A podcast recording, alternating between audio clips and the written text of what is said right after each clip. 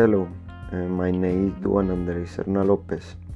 I am 20 years old uh, and study at University of Antioquia. Uh, these are some very interesting places to visit at Medellin.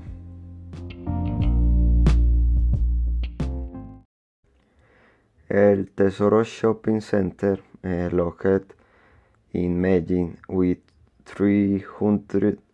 and 79 uh, commercial premise uh, to uh, 1500 uh, parking uh, unit and 60 floors for uh, eh, of size.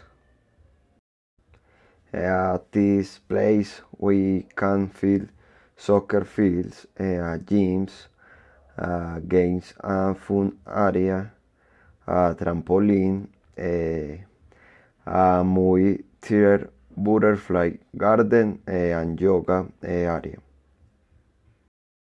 Mm, this place we choose for variety activities uh, that can be done uh, throughout the day uh, with the family or your home if you wish. Um, it is also a safe place where you can meet many people uh, to meet uh, or exchange life stories. Uh, you will have a space to play sports, uh, play, have fun, uh, watch movies, uh, and see nature such and the butterfly garden.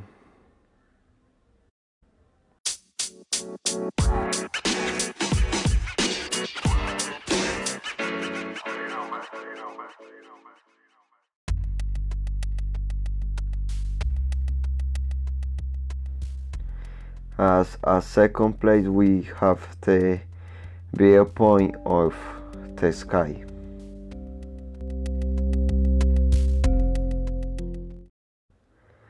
At this viewpoint, we can arrive early and play paintball. We can also use animal farm or use the canopy uh, for the children.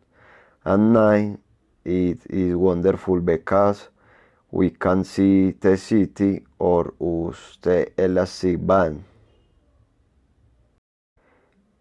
Shows this because it's ours and we can appreciate we beautiful the city looks day and night, uh, sharing with our family and friends games, uh, laughter or simple eating and having nice experience with the people we love the most.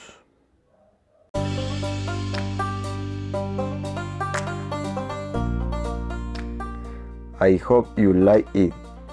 I hope that one day you can visit this place with your loved ones and have a happy start of the week.